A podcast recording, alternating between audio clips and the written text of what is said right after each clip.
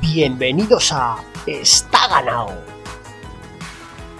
El primer podcast hecho por señores mayores para señores mayores. Está ganado. Bueno, pues por aquí estamos otra vez, otra semana más.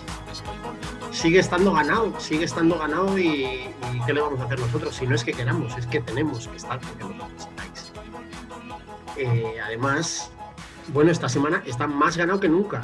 Eh, los que ya nos seguís en redes sociales y, nos venís leyendo, lo sabéis de sobra porque esta semana tenemos un menú muy especial bicicletitas, baloncitos, como siempre, pero la parte de baloncitos eh, está guay.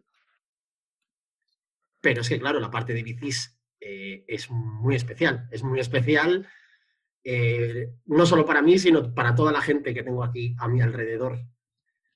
Casi todo ya en, en zona 1, esto, como se dice, en fase 1, ¿no? Creo que soy el único gañán del programa de hoy que sigue en fase 0, pero me da igual porque tengo a, a, mi diestra a mi hermano norteño, Benny. Buenas tardes.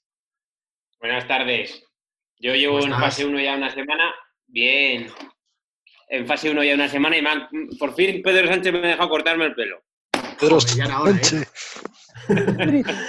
tengo también a mi siniestra, eh, en la otra diagonal de España, desde Toledo, Pablo Breis. Buenas tardes.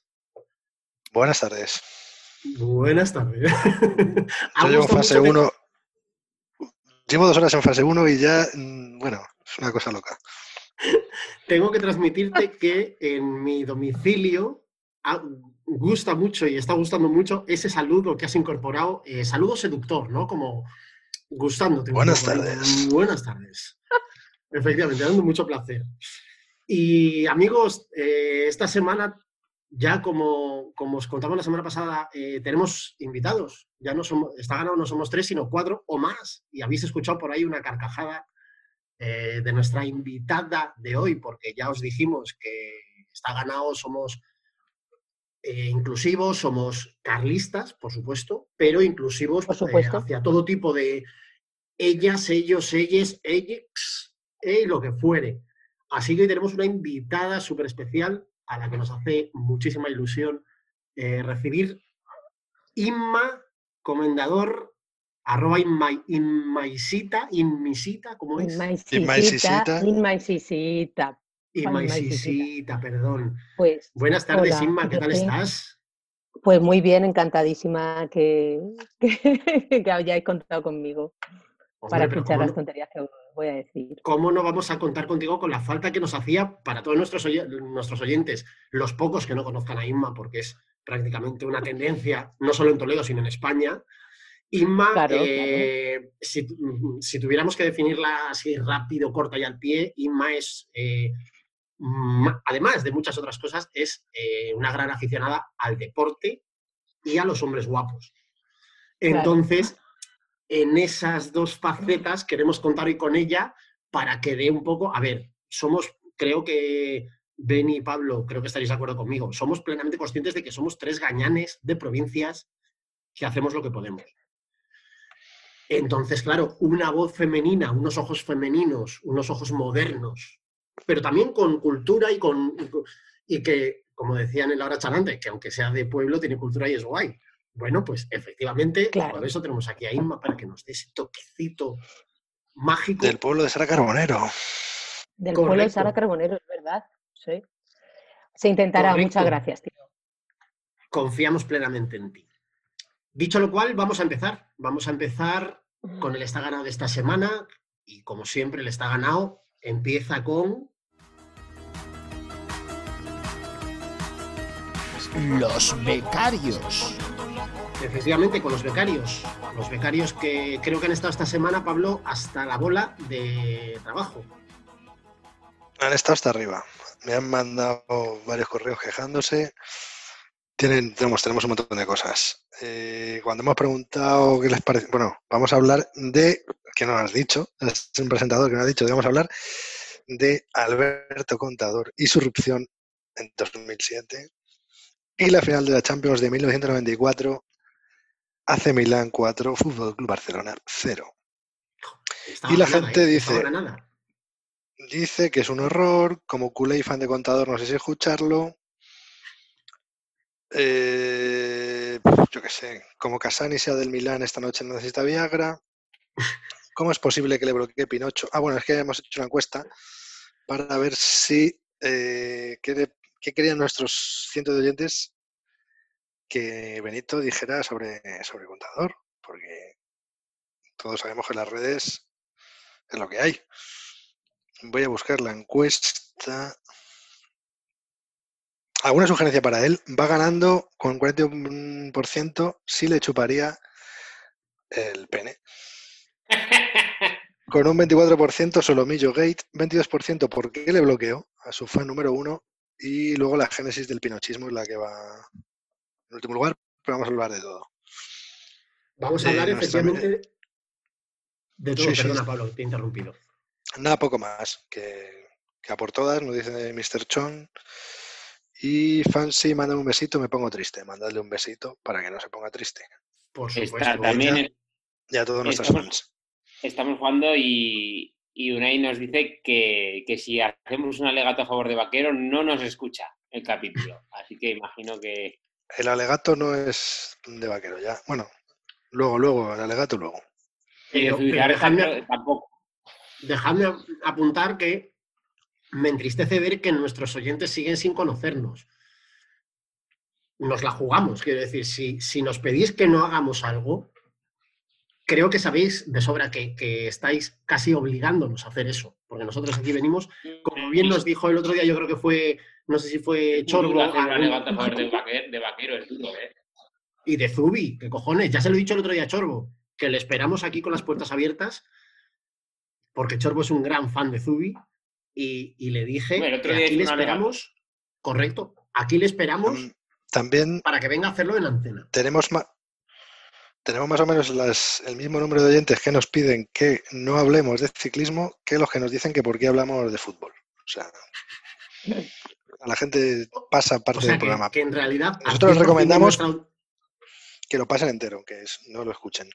Podríamos decir quizá que entonces, corregidme si me fallan las cuentas, pero que al 100% de nuestros oyentes no le gusta una de las mitades del programa. Más o menos. ¿No? Si a la mitad no le gusta el fútbol y a la mitad no le gusta el ciclismo.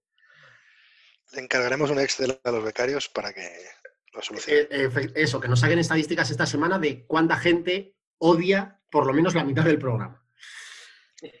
Bueno, pues, pues lo ha desvelado Pablo, efectivamente. Eh, os decía que hoy tenemos un menú muy especial, sobre todo porque, porque, bueno, uno de nuestros grandes abanderados de la última del ciclismo, de la época más reciente del ciclismo, no es otro que, don Alberto Contador Velasco, que es de quien vamos a hablar hoy.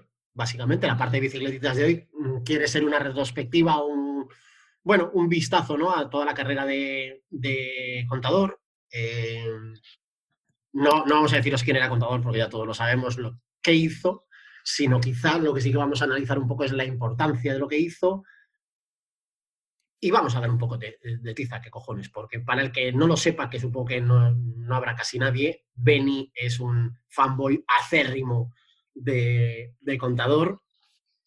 Bueno, todos lo somos, pero él especialmente. Y, entonces le voy a dejar que sea él el que comience a diseccionar la trayectoria de Don Albert. Bueno, eh, eh, eh, no voy a poner muchos antecedentes porque ya lo conocéis todos. Y yo quería centrarme en el año 2007 de, de contador, el año de su primer tour. Cómo va marcando, va a hablar de tres o cuatro etapas, pero no solo del tour. Eh, también de París-Niza, eh, de aquella París-Niza 2007. Bueno, contador está en el Discovery, el equipo anterior de Astron. Bueno, pues después de, del operar, de la operación Puerto, en la que él, entre comillas, no estaba dentro, eh, acaba en el Discovery eh, la estructura de Aston, aunque Aston ya no estaba, y bueno, pues ya sabemos que eso es eh, gasolina extra. Entonces empezará, empezar la temporada. Bueno, estoy hablando de memoria, ¿eh? porque a ver, a ver, aquí hemos venido a jugar. Totalmente, totalmente. Hemos pasado de ver nada. esta semana no he visto nada. Estamos en fase 1 y me ha tocado trabajar. Así que no me he hecho los deberes. Y os voy a hablar de, más o menos, de mis recuerdos de aquel año 2007. Yo ya no competía en ciclismo, pero, pero bueno, alguna carrera igual corría, yo creo que sí, todavía. Y todavía hacía entrenos majos y tal, y bueno, yo me llevo a la red a escuchar el tour para, con la bici, cosa que no se puede hacer, no lo hagáis en casa, eh, llevaros los auriculares, pero bueno, yo lo hacía. Eh, el primer, la primera etapa que yo que ganó el contador, creo que la primera, la primera carrera con ese año fue en el Campello, en la Comunidad Valenciana, y dije, bueno, están dando bien. Yo, yo a mi padre me acuerdo en 2005 le dije, este chaval va a ganar un tour. y lo acabo ganando, lo acabo ganando. no sé qué recuerdo tenéis vosotros de contador antes del Tour 2007, si lo conocíais o no. Yo me acuerdo, yo, recuerdo, eh, creo que la primera vez que oí hablar de contador o que oí nombrar, eh, no tengo recuerdos nítidos de carreras puntuales. Sí recuerdo que ya el año anterior, 2006 eh, o casi 2005, había oído hablar de él como una promesa, como un tío que apuntaba que iba a ser un grande. Eh, todo el episodio del desvanecimiento y tal y cual, sí que a posteriori, bueno, es lo típico que salió en las noticias, que tenías ahí referencias de quién era. Y yo eh, lo primero que recuerdo de, Contador es el 2006, cuando en la pretemporada o, entrando en la temporada 2006, bueno, pues parecía que ya iba a ser una, que podía ser un tío que estuviera al menos compitiendo en el Tour. Y el, el año 2006 finalmente no pudo ir, eh, explotó la operación Puerto y, no pudo participar en el Tour. Y ya 2007 es el primer año que efectivamente es, bueno, petardazo, ya desde la París-Niza hace pretemporada y tal y cual, y ya es cuando se convierte en, en, una estrella, vamos, en, un fenómeno. De, probablemente en uno de los últimos fenómenos que ha dado el ciclismo español a nivel global, más allá de... El otro día hablábamos de, bueno, corredores que han tenido grandes trayectorias y que en momentos dados han ganado un tour o un sastre un, o Juanjo Gobo gana una vuelta, no sé qué, pero eh, sin llegar a Indurain, porque probablemente no ha habido eh, más Indurains, pero sí un corredor sólido que durante una época prolongada ha rendido a un nivel eh, muy por encima de la media, yo creo que sí que está, sí que, vamos, está contrastado fuera de amores y odios de cada uno, creo que está contrastado que, Contador ha estado en ese nivel. Sí, antes de 2007. sí, yo iba a decir que sí, que lo mismo que, Pablo, que antes de 2007, que gana el Tour, sí que se le oye como, como dices, como promesa. Y aquí se le oye por, cercanía geográfica, ¿no? Pinto está, no sé si está igual casi de cerca de Madrid y de Toledo. Inma, tú, geografía. Pinto. por ahí. Yo lo conocía porque le llamaban eso, el chaval de Pinto. Y yo decía, mira qué majete. Nombre comercial de puta madre. el chaval, el chaval de la y el chaval de Pinto. Carismático. Tiene menos edad de la que aparenta como suele pasar en los ciclistas. Y luego lo que dice lo que dice Cacho, evidentemente no llega al nivel de Indurain, yo creo. Bueno, yo qué sé, es difícil de comparar. Pero, yo, pero de carisma iba más sobrado que Indurain, claro. Pero era muy diferente. Él mismo, yo creo, o sea, supongo que iremos hablando también de. No, pero hablaba comparado con, con Pereiro, con Sastre, que gana un tour. No sé, creo que Contador tiene. Bueno, carisma por su personalidad y por su forma de correr también, claro.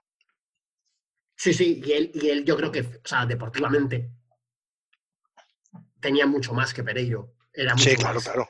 Ciclista. Sí, pero que además antes, pero antes de ser mejor ciclista también tiene esa forma de correr y esa y esa personalidad que también le tendría muchos enemigos o muchos detractores en el pelotón, pero que le hacía tener sí que es cierto que sí que es cierto que eso que dices de la personalidad eh, yo recuerdo, o sea, pues a mí, dentro de que siempre he visto bastante ciclismo y contador, pues estaba ahí. Yo recuerdo que a raíz de conocer a Benny y empezar a leer a Benny, eh, es cierto que probablemente mi visión de contador cambió, porque también probablemente me paré a, ver y a, eh, disfrutar y, valorar cosas de contador que hasta entonces no había, no había, bueno, que habían, dabas por hechas, ¿no? Para mí, contador en realidad, eh, si dentro de 30 años yo estuviera con mi hijo viendo tal y yo nombrara contador y él no supiera quién es, eh, y me preguntara, papá, ¿quién es contador o qué era? O sea, contador era eh, huevos, es lo que me viene, si tengo que definirlo en una, en una expresión. ¿no? Contadores, raza, lo que hablamos hace unos días, hace un par de programas de, de Chava o de Pantaño de tal, un poco esa, tradición, esa, ese ADN de lo, lo, voy a reventar, sé que tengo capacidad para hacer cosas y no va a quedar ni un, ni un gramo de fuerza ni una posibilidad de intentarlo en mis piernas. Si puedo, voy a intentar reventarlo como sea. Y ese ciclismo generoso, ese, ese deporte generoso, ese, esa... Ya no solo el show, porque también creo que, eh, o sea, yo veo mucha gente que esto lo, confunde con el pancarterismo y con el con que esto lo hace por la afición y por... No, no, yo en realidad me da la sensación de que es más por...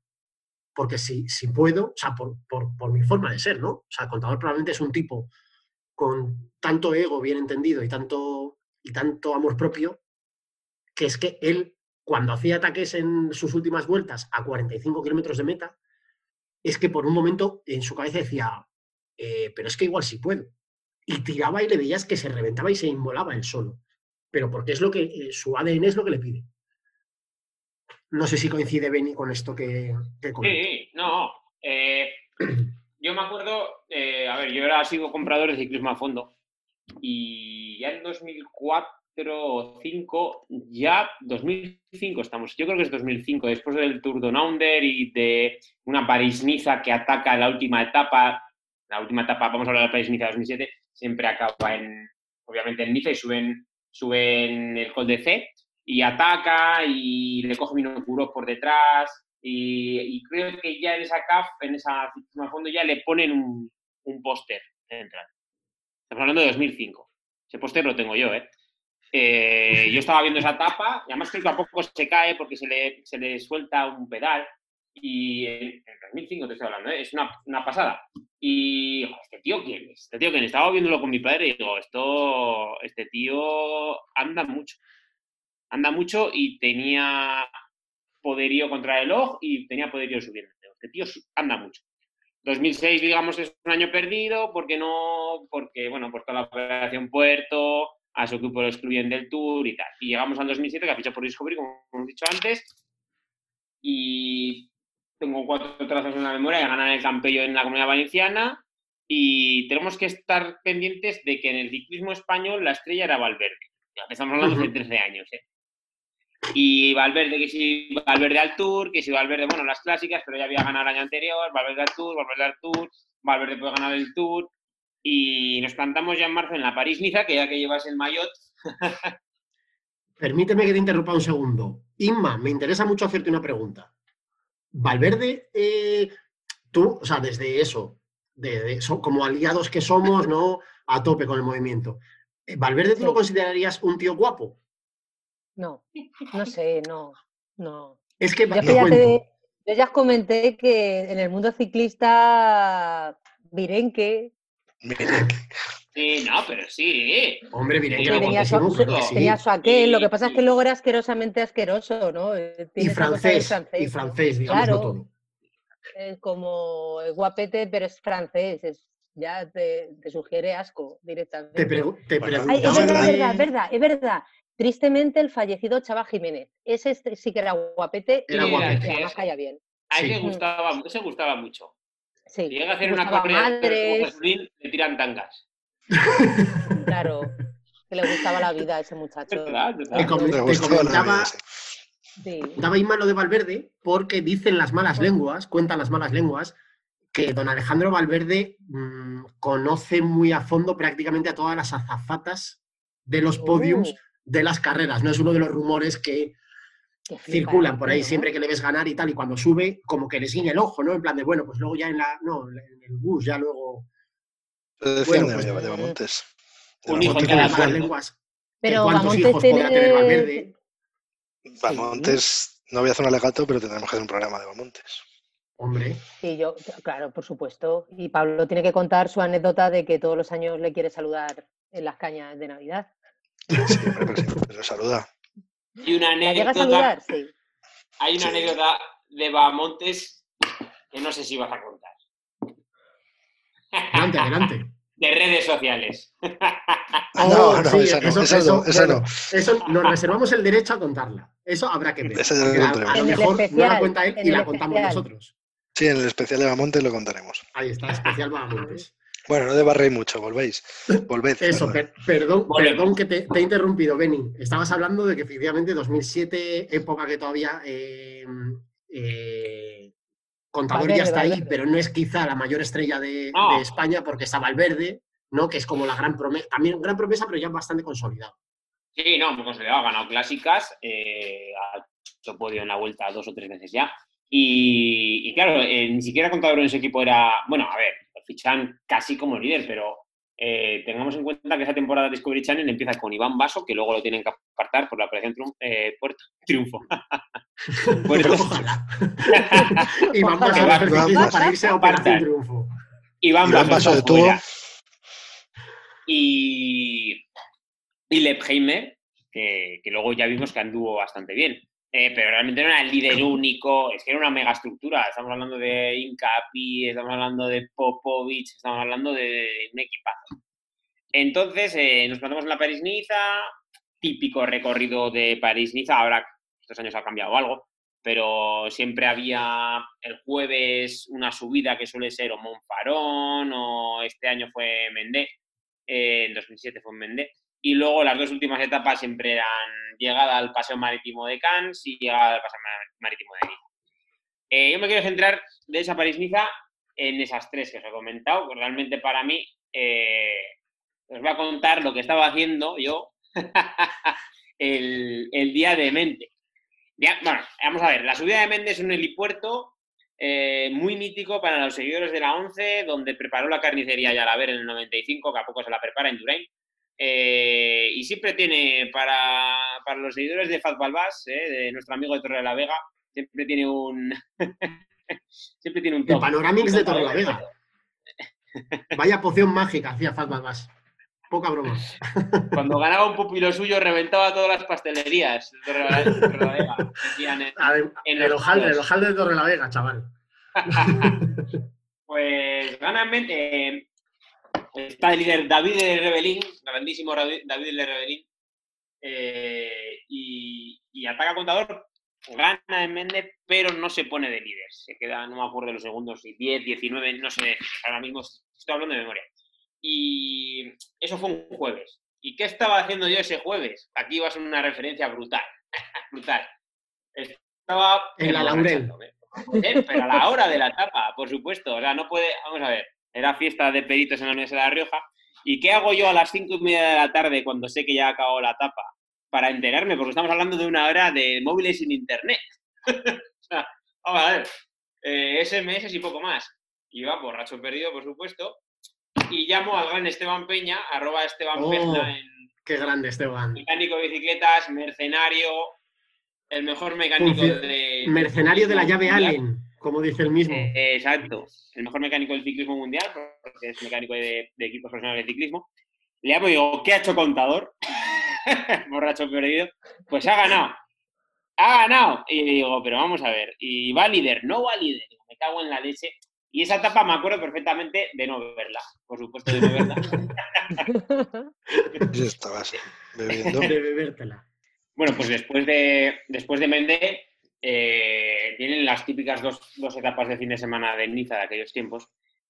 Ahora han queda- ha quedado un poquito en desuso, sobre todo la penúltima, pero bueno, la última sí siempre es Niza. Y en, en Cannes, que es la penúltima, la del sábado, eh, ataca Contador en una etapa de media montaña, ataca bastante fuerte, pero llega al paseo marítimo de Cannes y entonces pues, pues le pasa por encima a Luis León Sánchez, que, que habían compartido equipo.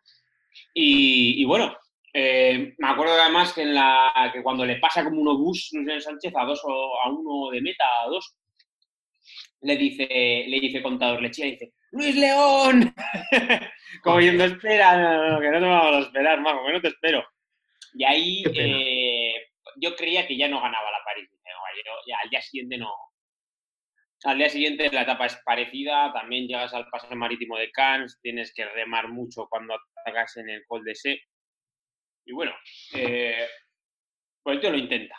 lo intenta otra vez el domingo, y este aquí, que es capaz de aguantar en el paso marítimo de Cannes y tal, y se lleva la París-Niza. Es eh, la foto con el grupo detrás llegando, pero, pero por pocos segundos se va la París-Niza eh, contra, contra David Rebelín, en una etapa que siempre es fetiche para él, la DDC, ataca, bueno, eh, lo hemos comentado más veces, ataca en 2007, lo gana la París ataca en 2009, no la gana, eh, ataca su último año, en ese, bueno, antes de ese, no gana la París pero por muy poco, creo que hay un año me baila el 14, no, porque corrió Tireno, creo que el 15 también ataca en, el año de la etapa de C, es su etapa fetiche.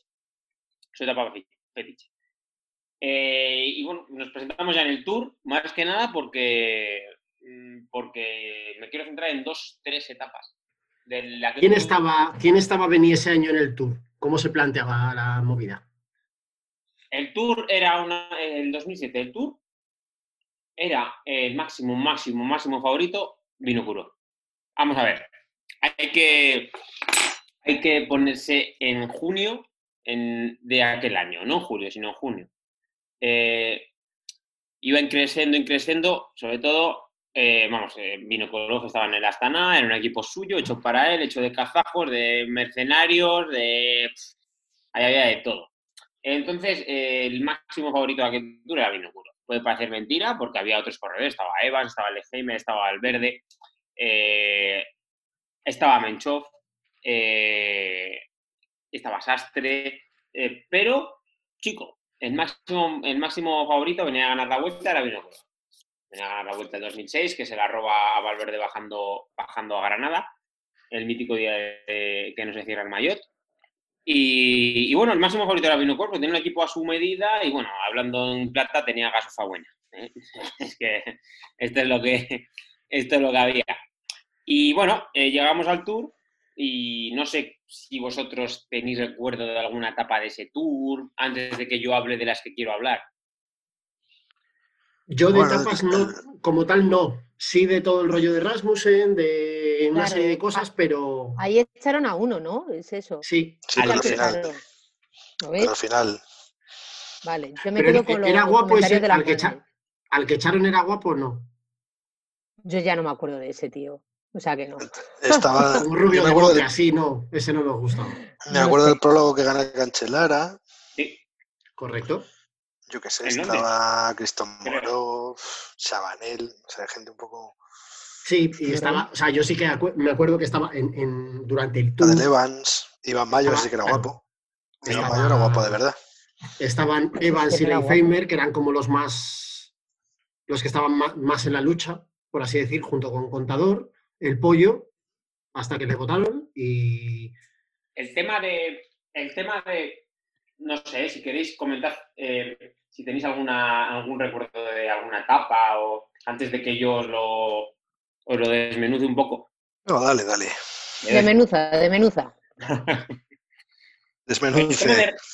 El tema, de, Rasmussen es curioso, porque en la etapa de Tignes, que es la primera de montaña más o menos gorda, se escapa con un grupo grande. Mm, creo que va a Arroyo también.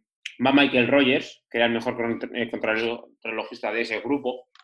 Iba con toda la gasolina de Timo White, porque era el líder único. Y realmente le dejan ir desde el grupo, pues es una etapa que van todo el rato, pues, pues, pues Rasmussen a 4, 5, 6 minutos por delante de los grupos favoritos, porque Rasmussen realmente era un cazatapas. Un tío, muy buen escalador, muy fino. Mm, la verdad que muy plástico pedaleando. A mí me gustaba mucho como escalador. Más venía de mountain bike. Pero eh, el tema es que le dejan ir porque no en etapas. No, para ellos era peligroso. Pero el caso es que en esa etapa, que además pincha contador, eh, bueno, pincha contador porque está en el grupo, que decir, está con el grupo que sigue a Rasmussen a cuatro minutos, pero tampoco los comentaristas, Carlos Andrés y tal, le dan especial importancia. Sí que les hace ilusión que esté ahí porque es un chaval joven, pero no le dan la importancia que ganaba al verde. O a Iván Mayo, que esa etapa queda segundo, Iván Mayo. Sí, al, contador le da importancia luego más, más al final. Sí, sí, sí. Pero es lo que siempre digo de las grandes vueltas. La primera etapa, no, la primera semana, semana y media, no tiene a veces nada que ver con cómo acaba.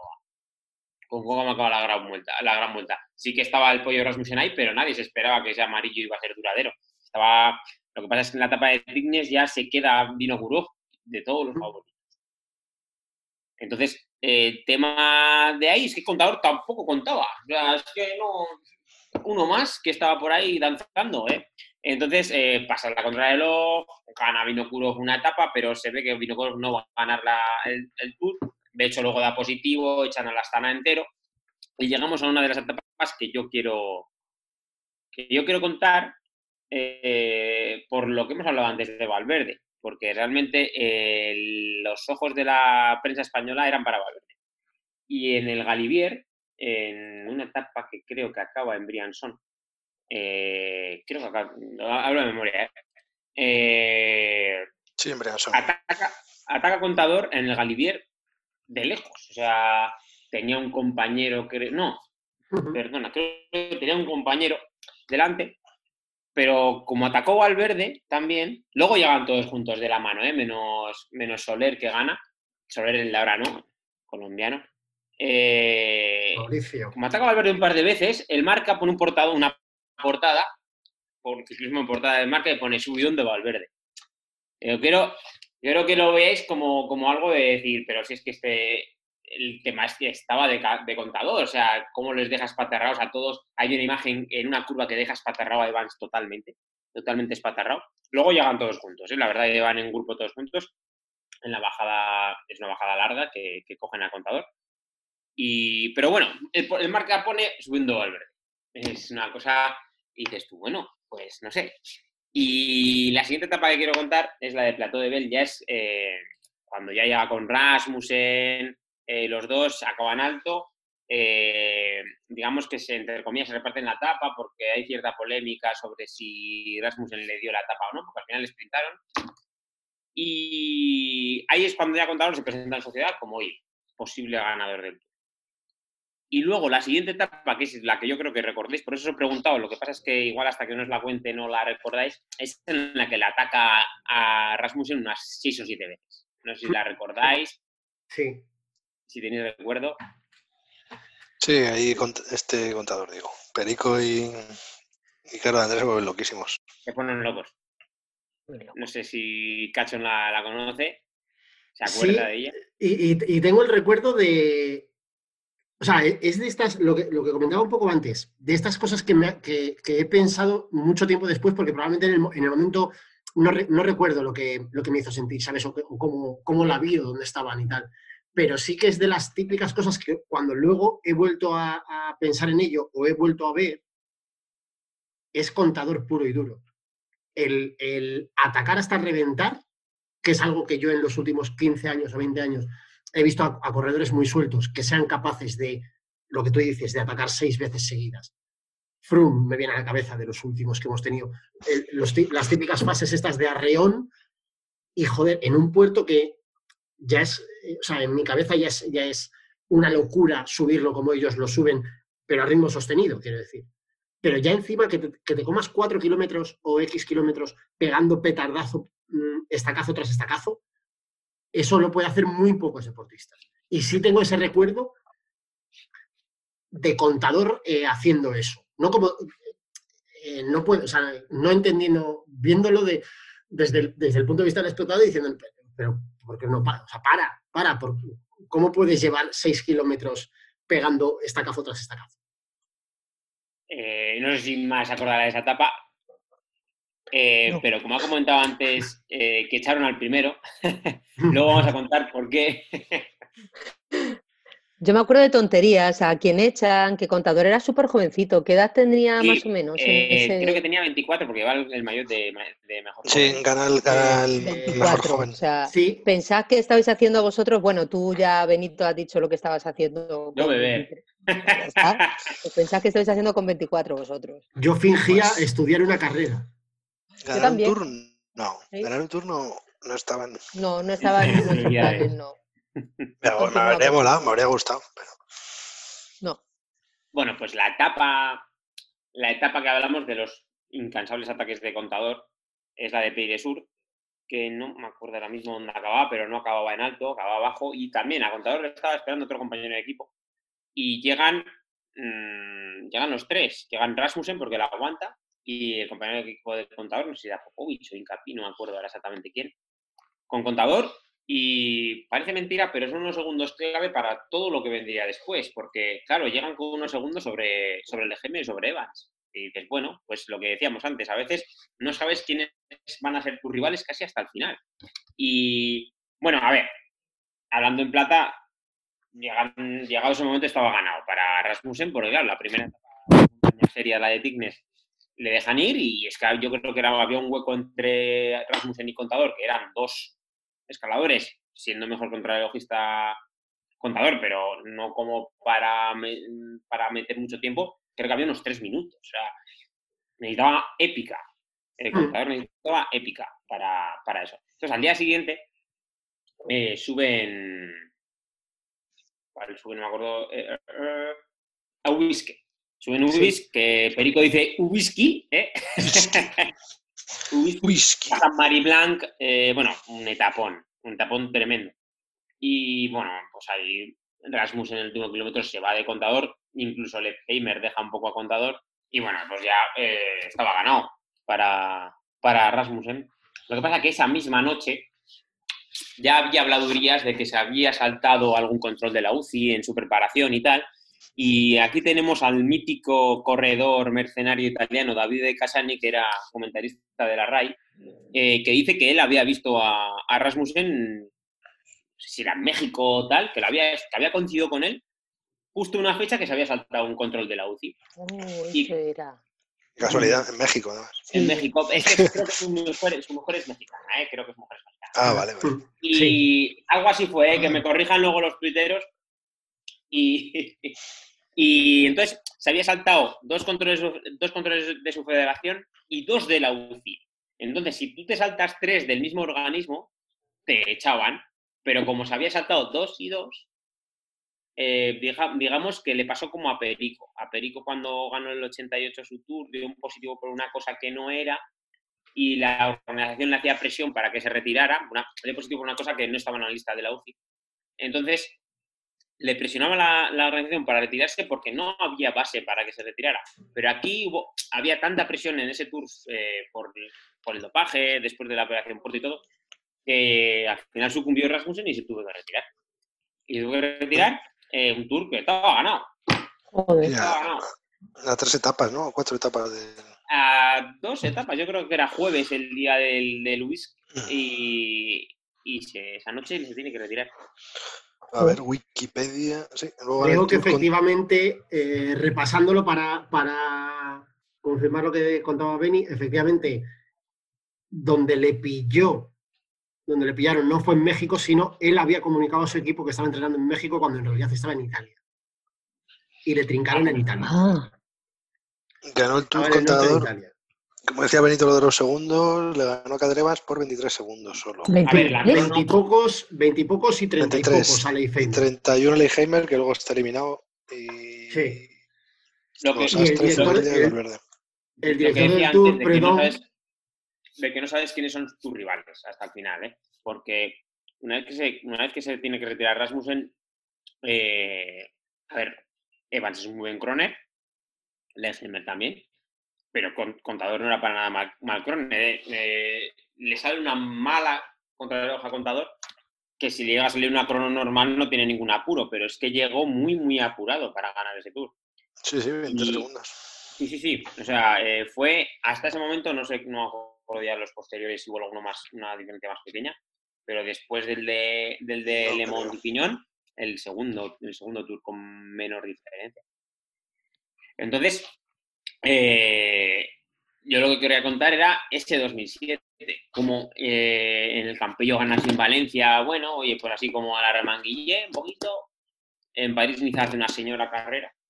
Y en, el Tour empieza de tapado, muy tapado, la verdad. O sea, mm, para la prensa española era Valverde y para el resto de prensa mundial era Minocuro. Y el tío de repente el día de el día de Plato de Bell se saca un subidón atacando a todo Dios. Y también, es que de hecho le metes un segundillos a Evans que es que luego son claves, ¿eh? porque no sabes quién es tu rival al final. Sí, sí, 20 segundos. Sí, sí, eso es. O sea, al final es todo carácter. No estamos hablando del contador de la épica de muchas otras etapas, porque al final ese tour lo gana un poco de rebote, porque los segundos que va ganando parece que no son contra rivales que él tiene, porque su rival es Rasmussen, pero estamos hablando de un tío que se presenta en su segundo tour corrido y lo gana, con 24 años. Ese es el tema. Vale. Muy mini alegato, mini alegato. No, no, esto es el, principio. A ver, esto todavía igual no ha sido mamada, ha sido como la pajilla, ¿no? Para calentar un poco. Bueno, de Beni, toda la farandulería que tenemos que soltar aquí. Mini alegato. Gana los tres primeros giros en los que compite, las tres primeras vueltas a España en la que compite, el turno, porque en 2005 compite que 31, pero los tres siguientes los que compite los gana. Y entre medias tiene un par de tours que no puede competir, otro que le quitan, otro que el equipo no. Podría haber ganado más tours. Sí. Sí, eh, creo, que creo que todos estamos de acuerdo en que Contador tenía más grandes vueltas en las piernas. También creo que si somos sinceros, es probable que, que el peor rival de Contador sea el propio Contador. Que el que le haya quitado más vueltas sea su puta cabeza y esa manía. O sea, primero esa, esa, esa mala gestión del ego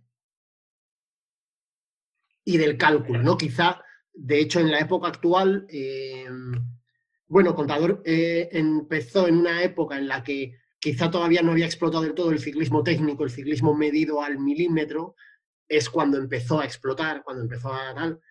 Contador siempre ha sido un tío más de sensaciones, más de, bueno, lo que contaba un poco al principio, ¿no? De tengo piernas, pues a tomar por culo, para arriba. puedo explotar y me da igual, pero tiro. Le da igual. a ver. Eh, si Contador hubiera medido más, eh, yo hoy me he propuesto la única, mi única intención para el programa de hoy es molestarte, Benny. Eh, si, Contador eh, hubiera tenido un poco más de cabeza, hubiera sido un poco más robot y hubiera tenido un poco menos de ego también para, bueno, pues igual no se hubiera llevado mal con todo el pelotón, igual, no, ciertas cosas que parecen una bobada, pero que a lo mejor también ayudan en la, carrera de un ciclista. Eh, la, la, multigestión, ¿no? De todos esos aspectos. A ver, yo creo que más que eso son eh, decisiones que toma de cambios de equipo que se le vuelven en contra y no sabe cómo subsanarlas. Quiero decir, en 2007, que es el año que estamos hablando, está en el Discovery Channel, que es el mejor equipo que hay. Ya está. Es que no tienes que darle más vueltas. Al año siguiente, Discovery Channel deja el patrocinio y el que pone la pasta es Astana. Pero la estructura es la misma. Yo estoy, yo me acuerdo en 2008 que fui a ver la, etapa que acaba de enviar en el País Vasco y toda la estructura, todos los coches de equipo tenían matrícula belga, porque es belga y tal, la estructura europea del, del Just Postal. 2009 eh, sigue en la misma estructura. Y entonces es cuando se va Bruinel de esa estructura, como quien dice, con quien se va, y, le deja empantanado en Astana, con una casa de putas brutal, con vino Guro que quiere volver a correr, bueno. Entonces ahí ya el año siguiente es cuando, en 2011 es cuando cuando decide irse a Saxo Bank, que es el segundo mejor equipo del mundo. Y no hay más. Y en ese momento casi el primero. Lo que pasa es que se van los hermanos Slay y entonces le dejan la estructura vacía, pero no te puedes quejar eh, de elecciones. Lo que pasa es que las elecciones se le vuelven en contra y se va quedando con equipos puertas Mavisa. Cristalería Chamberí, eh, Jamones Casadiego, no sé, eh, no sé, lo que veas tú. Eh, pero las elecciones se le vuelven a encontrar. Eh, no puedes objetar los fichajes en su momento. En su momento claro, pero a lo mejor. Una camiseta eh, del equipo de fútbol del colegio con publicidad de Puertas Mavisa. Claro, de Villacaña. yo, yo la tengo rosa, de Villacaña. Yo tengo, una amarilla y una naranja. Es el símbolo del boom de la construcción. Totalmente. Puertas Mavisa. Te iba, a decir, Beni, es curioso la relación directísima que hay entre la máxima época de esplendor de Contador y Brunel. Siempre está Brunel detrás cuando en, el primer, en la primera explosión eh, de, descontrolada, quiero decir que era un, era un nivel que era, no había nadie ni que se acercase. Eh, a partir de ahí, mm, quizá haya alguna otra figura que también haya podido ser referencia para él, pero se aísla un poco, puede ser. O sea, a partir de ahí, esos cambios de equipo, esos saltos que va dando, eh, ya es el solo contra el mundo. Su hermano y de. Claro, pero y se ve incluso en, en la carretera. Contador es un tío que, salvo en la época de Brunel y en algunos tramos de esa época, nunca ha sido un tío que tenga un equipo detrás cerrado en torno a él. Ni ha sabido. Ha tenido como, ha tenido dos tíos, como mucho, uno o dos. y se ha gestionado, lo hablaba antes mucho, lo hablaba antes con Pablo fuera de antena, se ha sabido gestionar muy bien el juego entre bambalinas que hay en el mundo del ciclismo de negociar apoyos, negociar etapas, negociar tal con otros equipos. Pero él nunca ha tenido una estructura, incluso cuando estaba con Brunel, mucha parte de esa, de esa época no ha tenido nunca un, o sea, Contador no le ha hecho una etapa su equipo en la vida. Eh, la viva imagen de esos tienes en que en el 2009 cuando coincide con, en Astana con Astron, dejan fuera a Noval, y estamos hablando de Noval, que es que Noval había hecho tours con Astron. Pero dejan fuera a Noval, bueno, dice Bruinel porque había, porque creo que era Paznos, o no me acuerdo bien, iba mejor. Bueno, que puede ser. Eh, iba mejor contra el crono eh, por equipos y tal. Puede ser. La es que era uno del núcleo duro de, contador. Entonces, pues bueno, eh, sí, pero si tu núcleo duro es Jesús Hernández, Noval y, y Daniel Navarro, no sé, compara el núcleo duro de Astron. pero, eso también puede ser puede ser síntoma de que probablemente contador sea un tío difícil. Algo que, intuición, ¿eh? que me ha dado siempre desde fuera. No tengo ni fuentes de información ni lo sé especialmente. ¿Mm? Pero me da la sensación de que es un tío que no es fácil. Yo creo que, que en carrera es más difícil que lo que le veo. ¿eh? En carrera igual es más difícil de cerca de él que luego en persona o en la vida normal. Creo, ¿eh? sí. no tengo ni idea. En carrera no se sabe, en persona tiene pinta de tío majete, ¿no? Sí. Pero en carrera, mm, no sé mm, por qué ni por qué no, no, no cuajaba, no era el capo del pelotón cuando estaba y punto. Bueno, pero que con todo este, este lío que estamos diciendo, sí, bueno, pero con esta mala fama y con equipo mal y bien, no sé qué, gana nueve, nueve grandes vueltas, ¿no? Sí, sí. Yo, que esto es como siempre que me dicen que Guti podría haber sido mejor. Bueno, podría ser mejor, pero ganar tres Copas de Europa y 200 cosas, Guti. O sea, ¿qué, Yo, Perdona, Pablo, perdona un segundo. Esto es. A favor de no, no, no, es un mini alegato. Si no hay que, tengo, que, tengo que anunciarlo, ¿eh? si no, no cuenta. No, no. No, pero que, es que eh, Guti hacía un partido bueno y 10 malos. Ya, pero es que hay gente que hace 20 partidos malos. Pero Guti sí, bueno. Y sigue jugando encima. Y claro, o sea, mini alegato. Continúe. Eh, eh, bueno, vamos a la salsa twittera aquí o qué? Vamos a. Vamos a destripar cosillas o qué? A ver esa encuesta. Eso, eso, eso. Sí, pues la encuesta, a ver qué escriben los becarios. Becarios, despertad. Bueno, hay que contar, bueno, vamos a contar, vamos a contar, eh, no lo he puesto en la encuesta, pero vamos a contar el génesis del está ganado o qué. Por favor, por favor. Vamos a ver. Eh, no reveles identidades. En 2016, yo creo que también en, el 15, yo creo que antes del Tour del 15, eh, venía de hacer, a ver, si hay una obra maestra por antonomasia de Alberto Contador, es el Giro 2015. Es una obra maestra. Hay gente que pinta cuadros, hay gente que hace música, hay gente que... Y este era un artista de hacer ciclismo. Entonces, la obra maestra de Alberto Contador en una gran vuelta es el Giro 2015. Para mí, para mí. Eh, podemos hablar de otras obras maestras no habiendo ganado incluso, ¿eh? pero habiendo ganado, la obra maestra es el Giro 2015.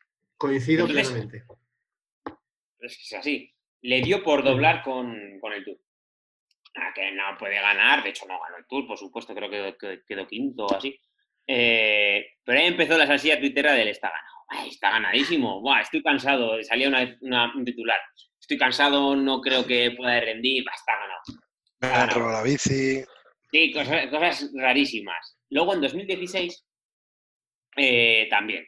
La verdad que hizo un buen principio de temporada. Parecía que volvía al nivel de 2014 pero luego como que se defraguaba un poco, como que había, eh, parecía que iba fortísimo, pero luego eh, no sé, por ejemplo, en Dauphiné el prólogo lo gana sobrado. Era un prólogo de 3 o 4 kilómetros nada más, pero lo gana sobradísimo. Pero luego en Dauphiné va como defraguado, ¿no? Pero ahí ya hubo mi campaña de humo de está ganado. Ya me había bloqueado, por cierto. Teníamos eh, cierta polémica. De las encu- en la encuesta también, claro, ¿por qué le bloqueó? Pero realmente Eh, te bloqueó, pero eso es verdad. Me tiene Sí, pero además yo- esa no me la sé yo. A su eh, mayor fan. A su mayor fan. Me tiene bloqueado en Twitter, yo. creo que fue Vidarte el Calvo, que un día hice un tuit irónico, no sé qué hice, me metí con contador fans o algo así, y ya me, me bloqueó contador fans y, y contador. Contador fans. Claro, contador fans igual es el propio contador. No descartemos porque Puede ser. Porque Yo, de otra hecho, cosa si no, fuera un pero- megalómano, tendría mi cuenta de Twitter de Benito Fans. Totalmente, pero además eh, es lo que comentábamos antes, que otra cosa no, pero si, mm, si hay algo que tenga contador es un ego como la Catedral de Palencia. Megalómano, por supuesto. Es, es algo espectacular. También es verdad que eh, yo probablemente cuadro esta época de la que hablas del está ganado eh, con la época en la que me hice ultra fan de contador. En segundo lugar, por, por lo ciclista, ¿no? Por, por la parte deportiva. En primer lugar, por el está ganado en sí. Es decir, Contador ha tenido un cenit de su carrera que ha sido un show de excusitas, de dolorcitos Eh, y de me he caído, eh, nada, eh, mañana empieza el turno, pero es que me he caído tres veces, me han quitado el bazo, he perdido a dos hijos, eh, me han arrancado un brazo y no tengo ojo, entonces eso, no creo que empezó, esté para ganar. eso empezó en 2014, porque cuando se cae en el Tour y se retira, mete la trola de que se ha roto la meseta tibial de no sé qué, un, tro- un trolazo, una trola tremenda. Y a 10 días de la vuelta, a 10 días de la vuelta, porque dice, bueno, ya me retiro en el Tour, igual corro la vuelta, a 10 días de la vuelta, suelta un tuit, el muy cabrón, Sí, de, en plan, las heridas no han cicatrizado bien, peligra la vuelta. Bueno, no. Y luego la vuelta, no, las heridas no han cicatrizado bien, sigo teniendo dolores, adiós a la vuelta. Adiós a la Diez vuelta. putos días antes. Y diez Puede que días muera. antes O así, había subido una foto con la silla de ruedas con la pierna totalmente entablillada. Increíble. El- el- No. La trola que se montó el cabrón. Es un espectáculo. En ese 2014, eh, Benito, ¿fue cuando se cayeron From Miguel? Sí, en el sí, sí, se cayó. Sí, Eh, sí, sí, bueno, sí. se retira From el día del pavé, me parece. Sí, y al día siguiente, Se que es otra de las podía- cosas que, perdón, Ese año podría haberlo ganado Sí. Alberto, si Sí, no. y- bueno, y- por lo y- menos habría estado guay la lucha con, con From. Lo- con Nibali. La- lo hubiera ganado Sobrao y que venga Chorbo el siguiente podcast y que me diga de él, que sacamos, Hombre. sacamos navajas. Esta A ver, ahí, también. e- ese tour sí que es verdad, Benny, yo creo que estaban muy a tope, eh, tanto Froome como Contador como Nibali. A ver, esa lo que pasa es que luego tienes la, eh, la crono que, que le van a dar por todos los lados, pero, pero Nibali estaba como un toro. No, a ver, esa Dauphine, por ejemplo, antes del Tour, en la Dauphine se iban siempre eh, From y Contador y Nibali se iba a Cuenca. Además, no estaba al nivel de ellos dos. Punto. Uf, es que, Lo, eh, lo bueno, Nibali, lo que quedó segundo Jean-Christophe Pero y tercero Pinot. pues eso, una risa. Y cuarto Pinot. Valverde. Fíjate. Pues ese Otra cosa que yo creo que por, por cerrar un poco ya el... Bueno, vamos a cerrar El el, mono- está ganado, vamos, a- vamos al Zenit del está ganado. Vamos al Zenit. Nos presentamos en 2017 cuando se cambia al Puertas Mavis a mm, Tractoría Alfredo. La, la tratoria Alfredo. la Tractoría Alfredo que le llamábamos, un equipo lleno de gente de- de- necesitaba ruedines para pedalear, esas cosas raras, gente con una pierna, medio ojo, gente muy rara. Funcionarios Eh, jubilados, sí, sí, sí, sí. Sí, sí, jubilados de guerra, vamos, de la guerra de secesión de Estados Unidos, vamos. Y ya empezamos ya el caldito. El caldito, eh, en la París-Niza, lo que hemos dicho antes, pues, pues en la etapa última, todo el mundo sabe que va a atacar. Todo el mundo sabe que va a atacar. Tú, cuando contador, sabías que iba a atacar. Es que lo sabías. Entonces, de ahí, yo ya me levantaba todos los días, desde 2016, cuando había tour y tal, con, yo me levantaba, me cogía el ordenador, me iba a cagar y, y ponía en, en Twitter, está ganado. Y una foto Buenos días, pinochistas. Está ganado. Buenos días, buenos días, pinochistas. Exacto. Buenos días, pinochistas. Todos los días, todos los días, desde la París-Niza, Vendiendo humo. que era Sí, marzo, sí, sí, vendiendo un humo brutalísimo, haciendo memes. Eh, no sé. Memes. Sí, sí, sí. Increíble. Eh, luego ya es que fue una avalancha, porque luego gente que no me conocía en Twitter, que no lo conocía de nada, Y está ganado, me, me, citaba, está ganado, poniéndose avatares de contador, bueno, bueno, una cosa increíble, increíble. O sea, el, la mayor vendida de humo twittera para un, vamos, un deportista nunca vista. Hombre, fue, fue, una época muy bonita. Cuadró ahí con la, con la pena de que era eh, la época final de su carrera, pero, pero el nivel de troleo fue muy grande por, terminar un poco este monográfico, otro día seguiremos, porque mm, de, muchas otras personas mm, igual no tenemos tanto de qué hablar, pero contador tenemos tanto en común y, ha unido tanto y ha despertado tantos odios y tantos amores que podríamos hablar años y años de él. Yo, creo que la mitad de Twitter ciclista que me sigue me sigue por él está ganado. Totalmente, totalmente. Ah, eh, es que, vamos, es que fue un, fue un medio año de increíble. O sea, increíble de risas que nos podemos echar. la eh, máquina de humo a tope. Luego con Landa, cuando se escapa con Landa. Landa, dígale que está ganado. Ataque al es Landa, es como el, relevo natural de contador. También un poco eso, eh, por sustituir el hueco ese del profeta de, español, que, al, al, español medio le gusta tener un ciclista que sea el abanderado. Valverde está muy bien, pero tiene ya más años que un bosque y una playa juntos necesitamos uno nuevo que esté un poco fresco. Pero os decía eso por, está ganadísimo. Por, terminar esta parte de las bicicletitas y por, terminar un poco el, especial eh, contador, eh, dejadme poneros una, más en bandeja. Eh, curiosamente, o sea, después de esta carrera, ahora que Contador sigue andando mucho en bici y tal y cual, ¿vosotros creéis que a día de hoy ya o en los próximos años quizá contador aprenderá a andar en bici? ¿Será capaz de andar más de 40 kilómetros sin caerse? O... Yo creo que este año que no hay competición podría ganar el Tour. Yo eh, es un vendedor de humo brutal, porque estos días de confinamiento he estado haciendo rodillo con sus directos de Instagram y, y un día se puso a vender humo de una forma totalmente brutal. Ya dijo que un día se calentó el año pasado se puso a subir no sé qué puerto de por ahí de la Sierra de Madrid y que estaban los mejores números de su vida, de su vida, no he visto unos números iguales nunca. Y le llamé a Jesús Hernández y, le dije, que vuelvo. que vuelvo. Es, un, es un de la hostia. Que va a correr mountain bike. Va a correr mountain bike. Y quiere hacer la KPP. A mí Benito me, ha mostrado un contador que no conocía y yo creo que debería ser concursante de supervivientes, es lo que le falta, o sea, total, o sea, a tope, imaginad, o sea, por Dios. Es un trollar. Ganaría con, un, con un coma etílico, ganaría. Ojo, ojo que es carne absoluto de acabar siendo un pipi estrada de la vida.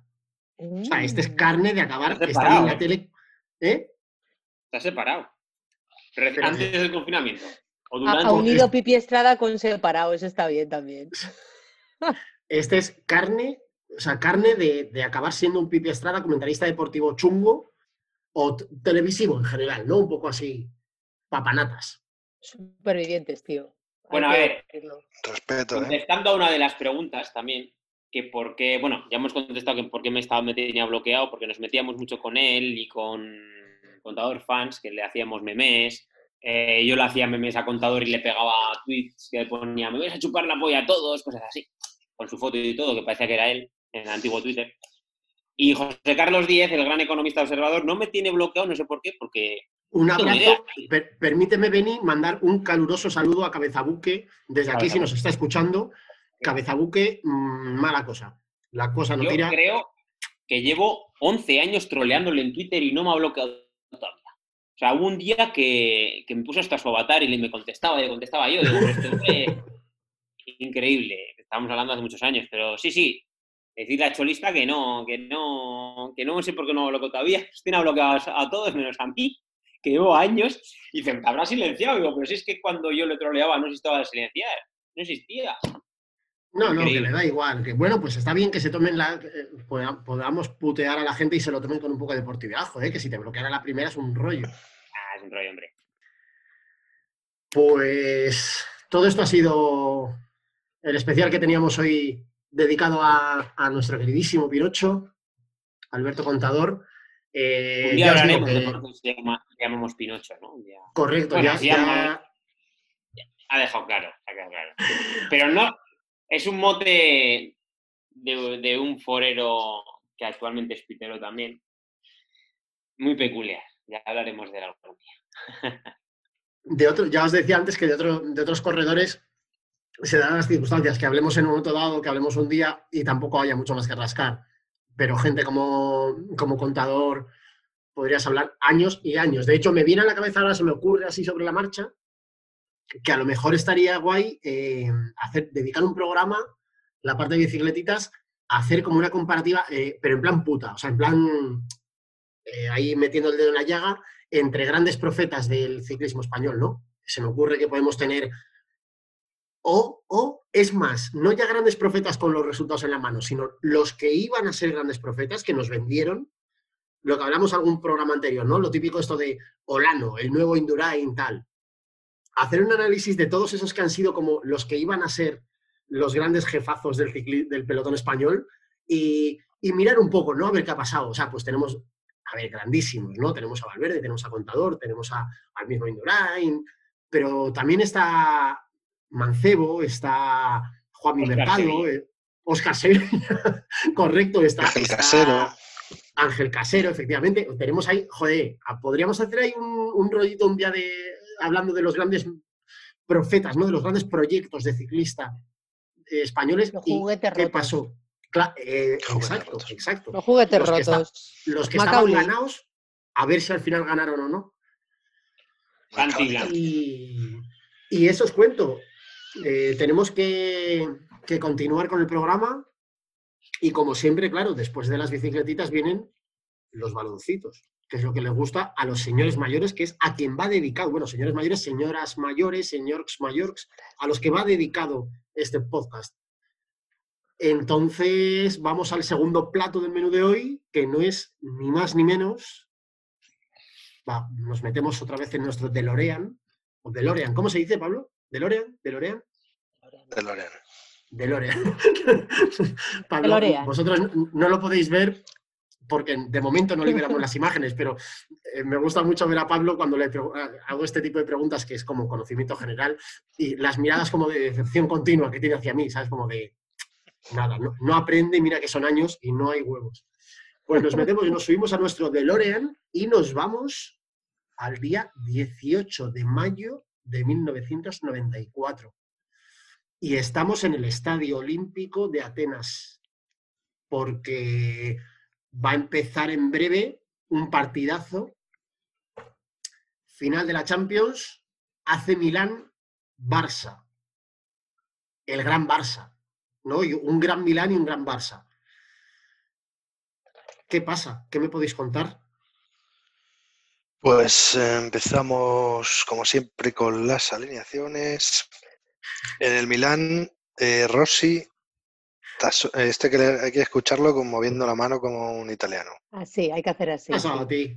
Bueno, claro, es que no nos ves, hay Tassotti, así. Tassotti, lateral derecho, porque los centrales eran Cali, Maldini, la- central. Panucci, lateral izquierdo.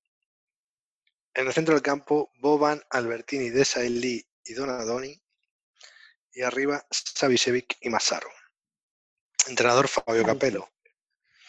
Pregunta, Y pregunta, eh, porque me ha Sí. sorprendido esto. Eh, en realidad no era, no, era la- no era Panucci lateral derecho, Maldini Sí, pero izquierdo. Sí, sí, pero aquí juega. Maldini, juega Maldini central y Panucci lateral izquierdo. No sé. Curioso, eh, curioso. Maldini era diestro, ¿eh? Jugaba toda su vida lateral izquierdo y era diestro. ¿Ah, Es un dato, ¿No? un dato absurdo, pero es así. Sí. Joder. Muy bien, y En por el el. Barcelona, eh, Andrés Zizarreta en la portería. Ya hablamos de nuestro primer programa, en ese partido. El mejor contra portero de la historia de España, desde de decir tonterías. La defensa, la defensa típica de esa época, Ferrer y Sergi laterales, Miguel Ángel Nadal, Ronald Koeman, centrales, Nadal, tío de Rafa, vamos, Rafa. Vamos, Rafa. En el centro del campo, Guardiola, Vaquero, el capitán, y Guillermo Amor. Y arriba, Stoichkov, Romario y Chiqui chiqui. Entrenador, Johan Cruyff. Como siempre recuerda Beni, antes de la ley Bosman, en estos dos equipos solo podían jugar tres extranjeros por equipo.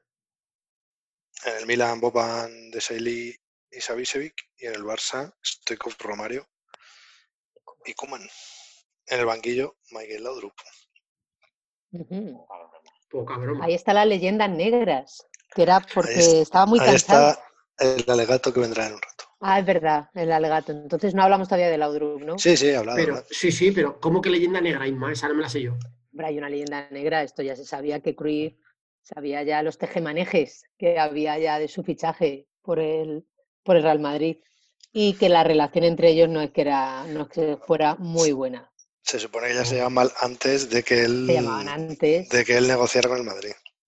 Joder, pero si la pero tenía cara como de, de no poder llevarse mal con nadie, si era como la bondad y la elegancia hecha persona. ¿Quién? ¿Laudrup? Laudrup, Laudrup. Sí, pero bueno, pero Johan es Johan, ¿no? Qué sí, gran hombre, Johan sí tenía decir, ¿eh? pinta de ser cabrón, sí. no sé, no, pero... pues se excusó en que estaba cansadete y que ya era el que más minutos había jugado y, y que bueno, que tenía que salir Romario. Sí, no, lo que pasa es que no pueden jugar los tres. A ver, este cofre era muy bueno, Romario era muy bueno, el Kuman era muy bueno y la otros también. Entonces, no siempre podían jugar. Hombre, este venía que en semifinales, creo, sí, había marcado dos golazos. Entonces estaba subidito aquí, mi querido Cristo. Yo soy Team Stoikov, por supuesto. Beni, barcelonista. Eh, a mí lo que me. A ver, yo soy el Barça a mí. ¿Dónde estabas cuando, cuando fue esta final, Beni? ¿Con quién la viste? Pues, mira, estaba yo en tercero de GB, entonces era GB, segundo de GB. Pero me acuerdo que todos los días para ir a casa, eh, después de la final, había una tienda de deportes, chico, que ponía todos los días la final. Chico, me, dolía como le da alma. Ver ahí a su bizarreta cantar, me cago en la leche. Digo, pero estos cabrones ¿Eh? Nuestro, amigo, Alfredego nos ha contado también que él fue a la universidad con la camiseta del Milan, porque en Pamplona Pero que lo hizo sin querer, ¿no? O, que... Sí, sí, sí, sí. Aleatorio. Ah. A ver, yo recuerdo que eh, no, no, quería ganar el Barça. Ya iba, iba ¿qué clase? ¿Íbamos al séptimo o octavo de GB? Pues estaríamos, sí, por ahí, yo creo. Sexto de GB. Yo me acuerdo de los chicos éramos del Madrid, las chicas del Barça. Sí, tío, es que era la, y tú. Era el grupo de hip hop.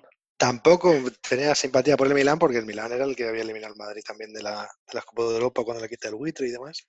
El Milán de Saki, este es el de Capello. Aquí eran como, el, como los dos equipos grandes de, esa época, el Barça de Cruyff y el, y el Milán de Capello. Y el partido, bueno, tampoco hay, tampoco hay una cantada de, de Zubizarreta, ¿eh? El gol ese de Savicevic.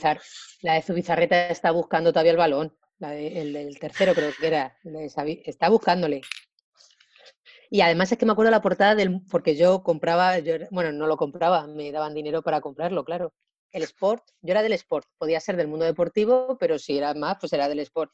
Pero la portada del mundo deportivo y salía Zubizarreta ahí en el, en el campo, todo derrotado, y Guardiola en primer plano, que era lo que a mí me interesaba, claro. Se recortaba a Zubizarreta, ¿no? Claro. Su bizarreta, además, seguro que salía con la mítica cara de triste. Su bizarreta nunca ha sido joven. es muy propia, es, muy propia eh, de, los porteros un poco paquetes, pero titulares asegurados. Me viene a la cabeza un ejemplo de, mi pueblo, del Racing de Santander, que tuvo un portero que era José Manuel Ceballos, portero titular indiscutible, 56 años, porque el, el, segundo portero no tenía brazos, debía ser. Y Ceballos vivía en una tristeza perpetua. ¿Sabes? Era como, a pesar de tener el puesto eh, asegurado, tampoco ando yo sobrado de ganas de vivir, ¿no? O sea, se hacían las míticas fotos de, pretemporada con los guantes ahí nuevos, el traje nuevo, tal, y ya le veías a punto de romper a llorar. Y Zubi era un poco también de. Yo tengo dos, dos caras de Zubi grabadas. Una que era, sobre todo después de haber perdido algún partido o haber quemado alguna traca o tal, eso, como con el labio así un poco caído, en plan como de bajona, de tal. Y otra, durante los partidos, era muy de pegar gritos a los centrales, a los laterales, a quien fuera, y ah. siempre pegaba un grito como de, como de, como el mono marrón este del libro de la selva, que tiene como el labio de abajo se le cae mucho. Entonces, Rey Louis. Eso, el Rey Louis, pues un poco ese rollo. Mm. Y tengo esa imagen grabada de Zubi sacando el balón largo con la mano, ¿sabes? Típico saque largo ahí a tomar por tal. También eh, apunte bueno que hemos hecho antes fuera de micro, ese césped cortado en círculos concéntricos, que ya no se hace, no sé por qué. Fantasía. es que lo tenía todo. lo tenía todo. El césped, bengalas, es que eso es los 90, bengalas, el, Milán de blanco, o sea, todo apuntaba a que no iba a terminar bien. Los guapos contra los feos. Los guapos contra los feos. Albertini, Donadoni. El Milán, el tiene una alineación de tres pares de narices. El Barça también. ¿eh? Sí, sí, el Barça. los dos eran. Y no estaba Varesi. Y no estaba Varesi, que yo era muy de Varesi, a mí me encantaba. no está, ¿no? Tiene que estar sancionado, lesionado, porque no está. Sí, algo, no sé, no recuerdo. Por eso yo creo que juega Panucci de lateral y Maldini de central, porque no está Varesi. Pero aún así, el Milán efectivamente tiene una alineación brutal, pero si no recuerdo mal, este es el Milán justo eh, después, vamos, eh, la plantilla que reconstruye el Milán, pues eh, después de, de, las, de las de los retiros, de, que se eh, retiren, eh, Van Basten, Gullit, ¿no? de toda aquella época de los holandeses. Eh, el, año, anterior, el, año anterior que llega a la final también de la Champions, ¿eh? Sí. Lo que pasa es que la Estoy consultando Gracias al Milán. Mm. Gracias al Milán, el, pues eso, empezamos a conocer dónde estaba Holanda, apellidos de gente holandesa, y en esta temporada pues era los Balcanes, o sea, además sobre todo en los 90 los Balcanes tristemente pues estaban siendo ya famosos, pues gracias al Milán yo sabía ya dónde estaba Montenegro y por Boban sabía dónde estaba eh, Croata, era croata. Sí, Boban, era croata. Sí. entonces yo bueno, en esa época sería Yugoslavia todavía, o no sé. No, eh, bueno, ya era... Montenegro sí que estaba en selección yugoslava. Sí, pero Boban sí que era La guerra de los Balcanes habían empezado. Boban ya estaba separado, sí. Sí, Boban estaba separado ya. Separado de, su país, digo, ¿no? Entonces, eh, gracias a ellos hemos aprendido mucha geografía, ¿verdad? Sí. Efectivamente, el último partido de Van Basten fue en, mayo del 93, justo el año anterior. O sea, que el Milán, a pesar de tener un, equipazo, eh, me, ha venido a la cabeza porque he visto a Masaro por ahí, que recuerdo que Masaro era el suplente de Van Basten. Sí, pero aquí mete dos goles, ¿eh? Sí, sí, pero bueno, que en, el año anterior Van Basten había metido 40 eh, goles. En 200. Y que Masaro... De Sailly, hace un partidazo, muy joven. Joder, de Sailly. Hay que igual sé que tendría de Sailly 20 no, años. muy joven, no sé, muy jovencillo. Y el Barcelona, anti-alegato, o sea, el Milan venía a ganar tres ligas italianas y el Barça de ganar cuatro ligas españolas, el Dream Team. Anti-alegato, Antialegato, Benito, Inmaculada. De esas cuatro ligas, dos del Madrid y de Tenerife y una del penalti de Jukic. Pues, ¿qué quieres? Están. A ver, Benito, habla. Ganadas están, ganadas están, por supuesto. Hombre. Y, y, volvimos a recuperar ese amor a escuchar la radio, que se había perdido ya un poco. Estábamos ahí al loro. Anécdota del abuelo Cebolleta. Las dos de Tenerife Aquí al tío Cachón le pillaron el mismo día del baile de fin de curso. En mi colegio había unas fiestas en mayo que duraban como de miércoles a, sábado. Y el sábado había una fiesta de gala para la muchachada. Fiesta de gala en dos, en dos, en dos horarios. De 6 a 9, correcto, de 6 a 9 para los zagales hasta octavo de GB y de 9 a 11 o una cosa así para los mayores. Y a mí me pilló el primer año en la de infantes, yo era un pagafanta, yo no tenía ni tenía amigos ni conocidos, vamos. Iba allí pues un poco como, como de figurante, ¿no? De, la novela. Pero bueno, fui. Y el caso es que yo veía el fútbol en aquella época, Canal Plus, eh, en casa de unos amigos de mis padres que vivían en el piso justo de debajo. Y, yo todos los domingos, o los, los, miércoles yo creo que no había fútbol todavía, los domingos bajaba siempre a las 7 de la tarde a ver el partido a donde estos. Y los días de, eran todo el mundo éramos muy del Madrid, y los días de estos partidos, de los dos años en Tenerife, mi padre había hecho unas tortillas de patata, mi padre hacía una tortilla de patata que lo flipas. Había hecho tortillas de patata para celebrar la liga. Y yo, a pesar de que yo no quería, me fui al baile de fin de curso, obligado por mi madre. ¿Sabes? Mi madre como queriendo que yo tuviera amigos y fuera parte de la... No, hijo, vete, toma tu chaqueta americana y tu pajarita, seguro que no haces el ridículo. Spoiler, sí. sí lo. Me perdí el partido las dos veces, pero me fui de la fiesta antes de que terminara, bastante antes, para poder ver el final. Y hostias, ¿sabes? Las dos, los dos años me pasó lo mismo. Subí como, bueno, venga, que seguro que está hecho, ¿qué tal? Y recuerdo perfectamente la, ¿sabes? La, sensación de llegar y de, ¿eh? ¿qué? No. Y ver eso, los últimos cinco minutos de partido, como decir, no me lo puedo creer. Las ligas de Tenerife, de eso habrá que hablar. De eso habrá que hablar algún día. Bueno, no tampoco hace falta. Pero bueno, fuera broma, los que tampoco se quedaron a celebrarlo fueron Stoikov y Romario, que no recogieron la medalla. Ahí está. Pero bueno, fuera, fuera broma, evidentemente el Barça era un equipazo. A ver, lo de Stoico se esperaba, pero lo de Romario, es lo que decía, tú acabas de llegar y normalmente te dirían, júntate con, pues, con Kuman, que es un buenazo, yo que no, él se junta con Stoico, se junta con Stoico y está esa imagen ahí en los vestuarios, Stoico cabreado y Romario detrás. O sea, que seguramente Stoico le miraría y diría, pero tú quién eres. Romario? ya empezaba, luego ya lo petó en el Mundial, pero ahí todavía tampoco, o sea, era bueno, pero no le conocíamos como una locura. Era muy bueno Romario. Sí, sí, joder, que sí era bueno. pero esto, eh, contadme vosotros que probablemente tenéis más fichado cómo fue o, cómo estaba la cosa. ¿Esto probablemente fue el principio del final del Dream Team? Hmm. Porque yo recuerdo el primer, el primer eh, momento que, que tengo clavado de tal fue ya el año siguiente, llamadme, llamadme, decidme que me lo llevo todo a mi prado, es verdad, pero es que el año siguiente de esto, el Barça fue a jugar al Sardinero contra el Racing. Y se comió no uno, ni dos, ni tres, ni cuatro, Benito. Se comió cinco goles como cinco soles. El, Racing. A ver, a, Cruyff después de la final de Atenas le da un ataque de entrenador, larga su bizarreta, se va al Aurup y piensa que puede hacer lo mismo con sucedáneos de jugadores. O sea, ficha a Lopetegui de portero del Logroñés, además que lo ficha, y lo saca dos o tres partidos en pretemporada y le meten cinco goles en cada partido, un escándalo. Eh, y luego que tiene que poner a Busquets, que un tío a los más. Eh, malísimo, malísimo. No sé cómo ha podido salir el hijo tan bueno siendo el padre tan malo.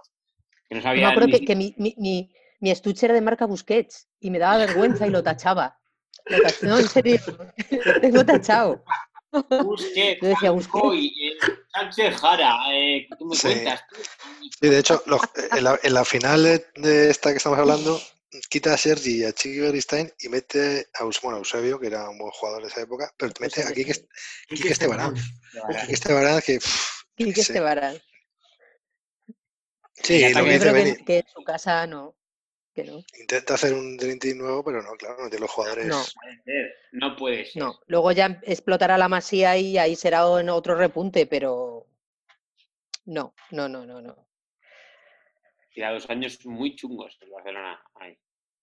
94, 95, 95, 96 es, es...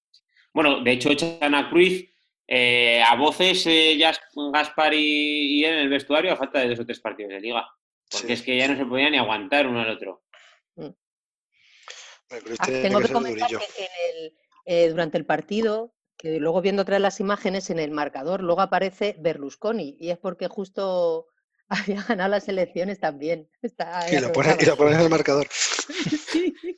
O sea, el 94 a tope. Sí, el 94. Sí, sí, estaba emocionadico, a ver, es normal. Mamachicho en Telecinco y ya está. Ahí, está, Al año siguiente es cuando se va al Madrid. Madrid. Si no hace falta más. Mm. Cachón, prepara la cortinilla.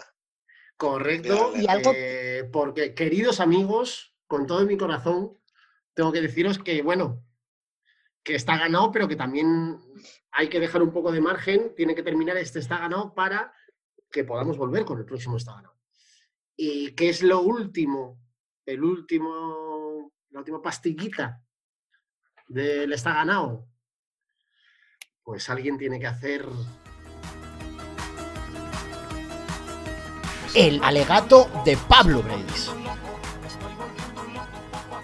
el alegato de esta semana que todo el mundo estaba pidiendo es, lo habéis intuido ya, por Michael Laudrup. Porque en la Juve era muy joven, en el Madrid era muy viejo, en el Barça se fue rebotado con esta final de Champions que no jugó. Michael Laudrup fue uno de los mejores centrocampistas de los años 90. El otro día en Twitter alguien puso este meme nuevo que hay de elige uno, elimina uno, y ponían Laudrup, eh, Isco, mm, Ozil y Guti. Había que elegir uno. En clave Real Madrid, bueno, no sé, en clave la que sea, yo elegía Laudrup. Pues elegir a otro, da igual. Pero la mayoría de gente eliminaba a Laudrup el primero, antes que a Isco, que a Guti, que a Ozil. Isco. Eh, Isco, yo eliminé a Isco, el primero. Hombre. Laudrup es el más completo de esos cuatro. El Madrid jugó menos años que los otros, pero Laudrup es el más completo de esos cuatro. Guti me encanta y seguramente tuviera más, no más calidad, pero más magia o más genio, no lo sé. Ozil también muy bueno. Isco ha ganado cuatro Copa de Europa, como si gana siete. Laudrup es un jugadorazo, es el que gana nuestra encuesta segundo por detrás de Maldini, de más guapo del Mundial 98. Por supuesto. Y el alegato es por Michael Laudrup. Jugadorazo, rebotado del Barça, el Madrid viejo, en la Juve joven, jugadorazo. Y su hermano era bueno también. Su hermano tampoco era malo, cierto. hemos, hablado, hemos hablado antes, eh, Benny, de, ideas para próximos programas y una de, una de las grandes cosas que ha salido ahí es eh, dedicar un programa a los hermanísimos, ¿no? A, toda esa, gran, esa, esa, gran población de hermanos de que nos pues vendieron como que iban a ser como sus hermanos. El primero que podemos tocar es a Prudencia Indurain.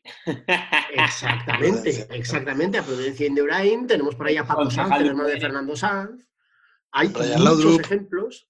Brian el hermano de Alfonso. Correcto, Iván Pérez Muñoz, correcto. El hermano Alfonso. ¿Cómo se llama el hermano Alfonso? Iván Pérez Muñoz. Ah, Iván, Iván. Hay, una, hay unas cosechas de hermanos paquetes espectacular. Pero eso tendrá que ser evidentemente ya para otro próximo está ganado, porque ya nos tenemos que despedir, ya hemos, dado todo lo que teníamos y al que da todo lo que tiene no se le puede pedir más. Así que solo me queda, en primer lugar, dar las gracias, muchísimas gracias, Inma, qué placer, qué maravilla haberte tenido hoy con nosotros. Nada, yo he disfrutado muchísimo, he aprendido todavía más y me lo he pasado muy bien. ¿Ha cambiado tu visión de Alberto Contador? Por supuesto, y ahora me voy a poner a indagar. Yo historiadoramente me voy a poner a, no sé, a sacar sus trapos sucios. Se podría decir voy a intentar que, desbloquee a Benito. No sé cómo. Perfecto. puede ser el gran objetivo. Se podría decir que a partir que desde hoy, desde este momento, eres ya otra pinochista más. Por supuesto. Pero antes Vamos. carlista. Carlista y pinochista, porque no está discutido. carlista y pinochista. Qué maravilla, si es que qué gusto tener invitados así. Qué gusto. Pues nada, chicos, hasta aquí ha llegado el Está Ganado de esta semana. Muchas gracias, Pablo Benito. Gracias por tanto, como siempre. Nos vemos la semana que viene. Adiós. Os seguiremos escuchando. Chao, adiós. Hasta luego.